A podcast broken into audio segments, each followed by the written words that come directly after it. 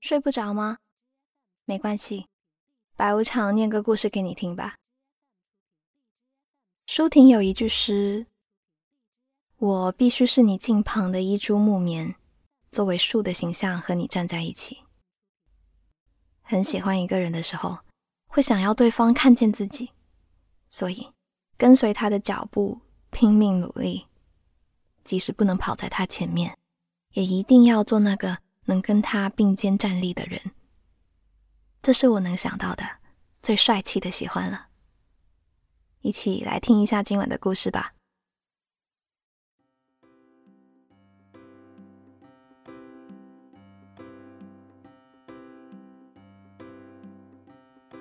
我是在西政大学的贴吧里发现常燕青的，他在那写了一篇十分详细的考研经验贴。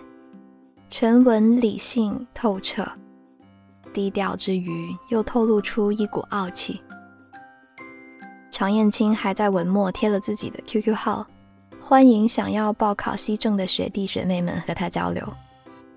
本来就对西政情有独钟的我，想都没想就掏出手机给对方发出了好友申请。没想到他一下子就通过了。正当我盯着小企鹅的聊天窗口。构思了半天要怎么开头的时候，常燕青打破沉默，发来了一个笑脸。你好，我是常燕青，西政法学专业研二。学长你好，我是卢景之，我在西政大学的贴吧里看到你发的帖子，正有考西政法学的打算。常燕青给我发来了一份考研书单。和一个关于重点难点的压缩包，然后接着说：“法学不容易，你要加油。以后有什么不懂的问题，都可以问我。”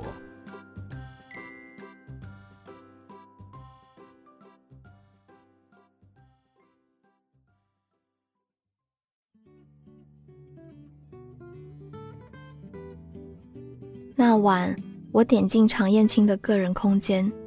从头到尾看完了他一共九百多条的动态，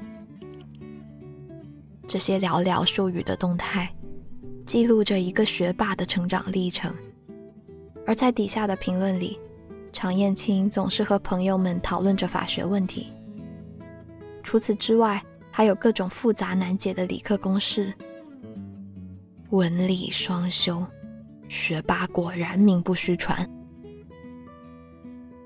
在为数不多的照片里，我看到了一张常燕青的背影照。照片里，他的腿就占据了画面的三分之二，以至于长腿成了我对他的第一印象。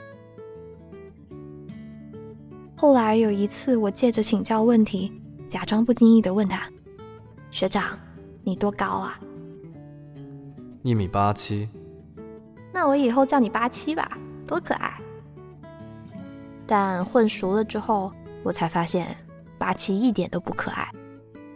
这个哥们儿凡事讲逻辑，有时过分理性，显得难以接近。不过他耐心十足，就事论事，从来都不针锋相对。当我因为一个极具争议的社会热点和八七意见相左时，他会让我试着去理解。司法者为什么最终会这样判决？理解立法者为什么会这样设计制度？当我搞不清刑法体系内某个概念的时候，八七就会告诉我：不管是刑法老的四要件体系，还是新的二阶体系，你要明白，法律不是只针对结果的评价，始于才华。陷于人品啊！我的少女心思早就澎湃的要按耐不住了。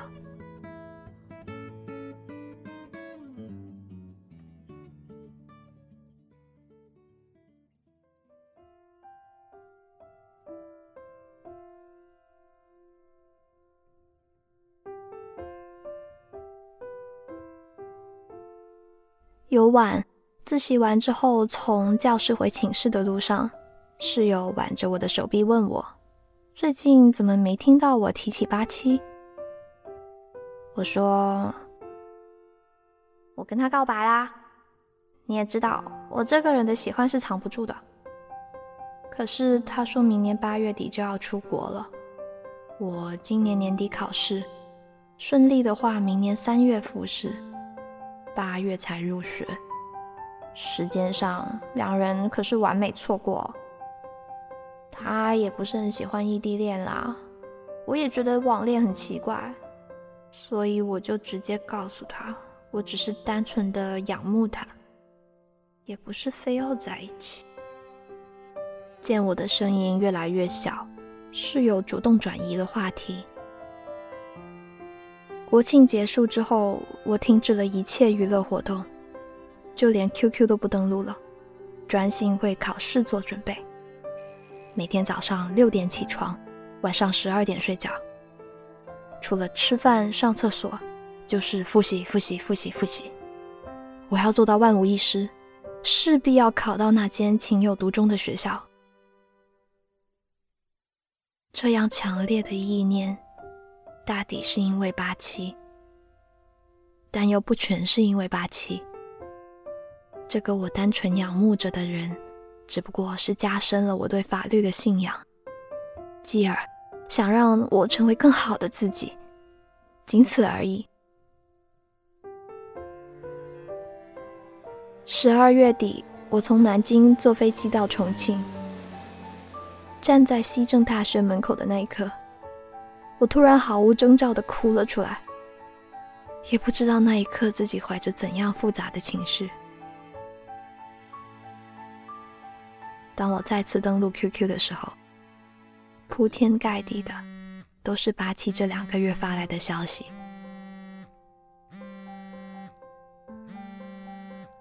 最后这两个月千万别急，查漏补缺就好。最近的社会热点你看了吗？试着从立法者的角度去想一想。西正今天有活动，很热闹，明年你就可以参加了。今天去吃了老火锅，你这么弱鸡，肯定要被辣哭。你快来重庆考试了吧？我一直都在，随时等你联系。考试加油！我已经好几个月没有联系八七了，因为我知道总有一天我会真正的成为他的学妹，站在他的面前说：“你好呀，常八七。”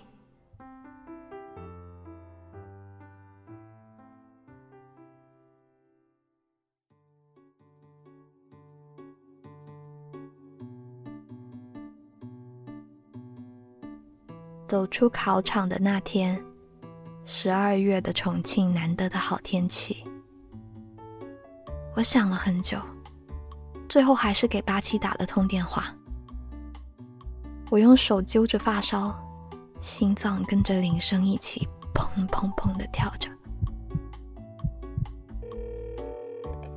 常八七在那边缓缓的问：“考完了吗？”“嗯。”想吃火锅，你有什么好推荐的吗？你在校门口等我，我带你出去吃。猛然想起，这是我和八七的第一次见面，我这算是千里见网友吗？等下会不会很尴尬？哦，完了，怕不是要见光死了吧？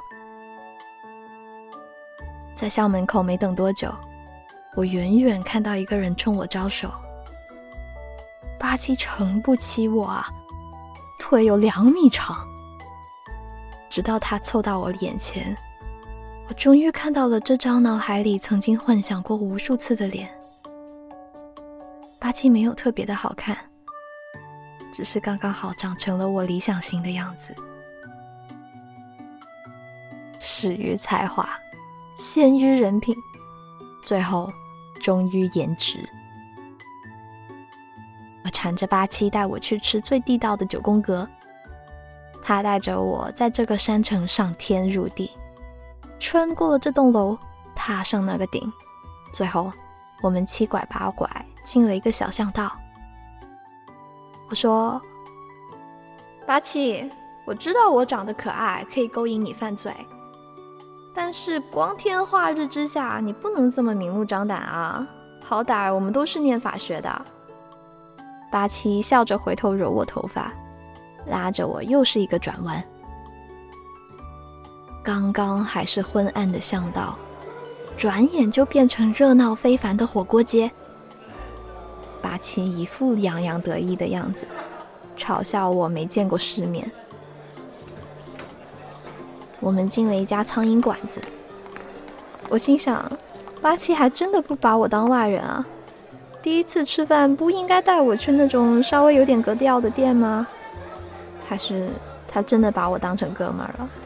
根本不在乎这些面子工程。八七戳了戳发呆的我，让我赶紧点单。他说这家店的老板脾气贼火爆，不准加单，不准催单，爱吃不吃，吃完赶紧滚蛋。作为律师界一颗冉冉升起的未来之星，我怎么可能会容忍这种霸王条款？但在吃到那美味的刷肥羊的那一刻。我知道我的容忍是无限的，挺好的。这样，就算以后八七离开了重庆，至少还有火锅可以温暖我、慰藉我。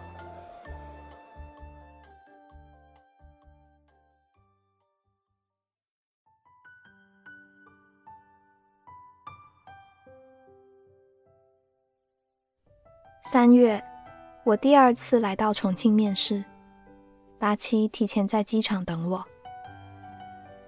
那几天，八七一直跟着我，见缝插针的给我讲面试要领。看着他那副要把毕生绝学都传授给我的样子，我猜不止我一个人动了心。有了八七一路的保驾护航，我顺利通过了所有的面试。最终成为八七的直系小学妹。八月底，我拖着行李第三次来到这个火辣辣的城市。还没等我摸清这里的魔幻交通，八七就要按原计划飞去美国了。临走之前，八七给我介绍了一堆法学院的学长学姐们，千叮咛万嘱咐，他们要好好照顾我。八七的朋友都笑着说。行了，你快走啦，又不是不回来了，别在这林中托孤了啊！对于分别这回事，我没有特别的伤心，而是想着从此之后没有时间可以浪费了，只要我再努力一点，就能追上八七的步伐，像当初一样，再次去到他的身旁。但谁想到，两年之后，我的确跟上了八七的步伐，得到一个国外留学的机会。不过我没去美国，而是选择了更适合自己的英国。而我和八七已经很久没有在 QQ 上聊天了。就像他当初说的，法学真的不容易，他几乎花费了我们所有的时间。以至于谁也没有闲暇去为这段没有开始、更没有结束的感情找到一个买单的机会。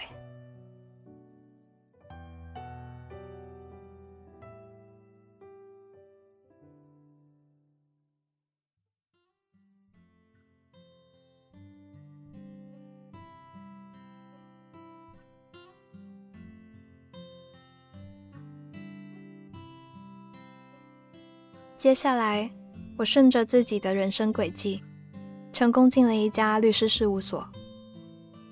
八月份，我的师傅接了一起经济纠纷的案件，这次他带上了主动请缨的我。上法庭那天，穿着医生正装的八七在走廊上碰见了我，他一激动，手里的卷宗哗啦啦的掉了一地。久仰常律师大名。以后请多多指教。我走过去帮他把卷宗捡起来，看着这个被吓得丢了魂似的大男孩。缓过神来的长八七叫停了我，挡住我的去路，说：“卢律师，要不我们打个赌吧？”哦，这个案子，如果我赢了，我做你男朋友；但如果我输了，你做我女朋友。好啊。不躲了。以前是因为我想陪你走到我能到达的最远的地方，然后目送你继续朝前走。可是我现在追上你了，当然不会轻易放你走。八七，你看，法海无涯，回头是我。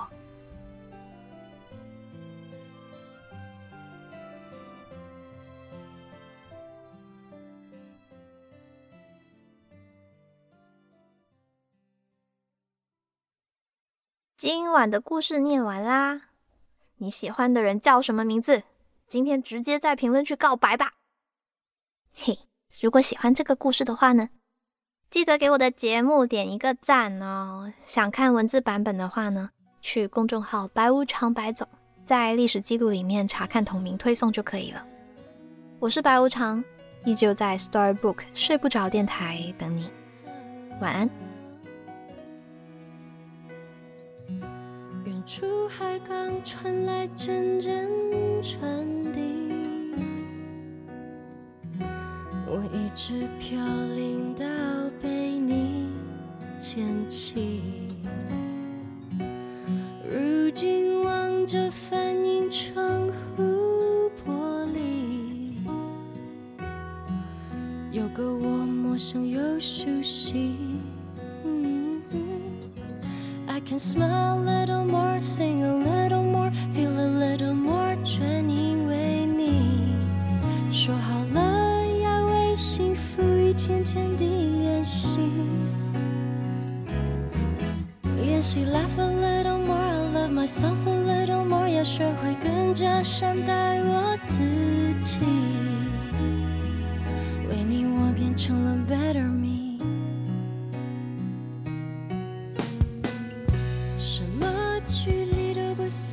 真的分离，想念和母亲能代替一切言语。有一天生命会老去，还好谢谢有你，在你眼中，I see the better in me，cause I can smile a little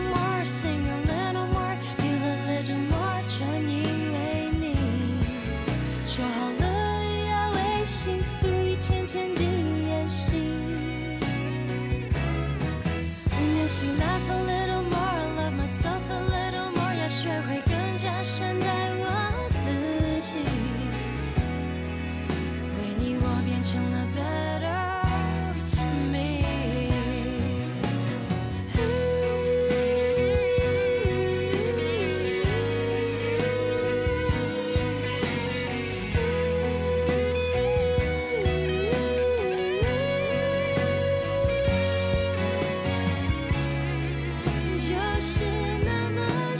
起，从前的错都有意义，骄傲。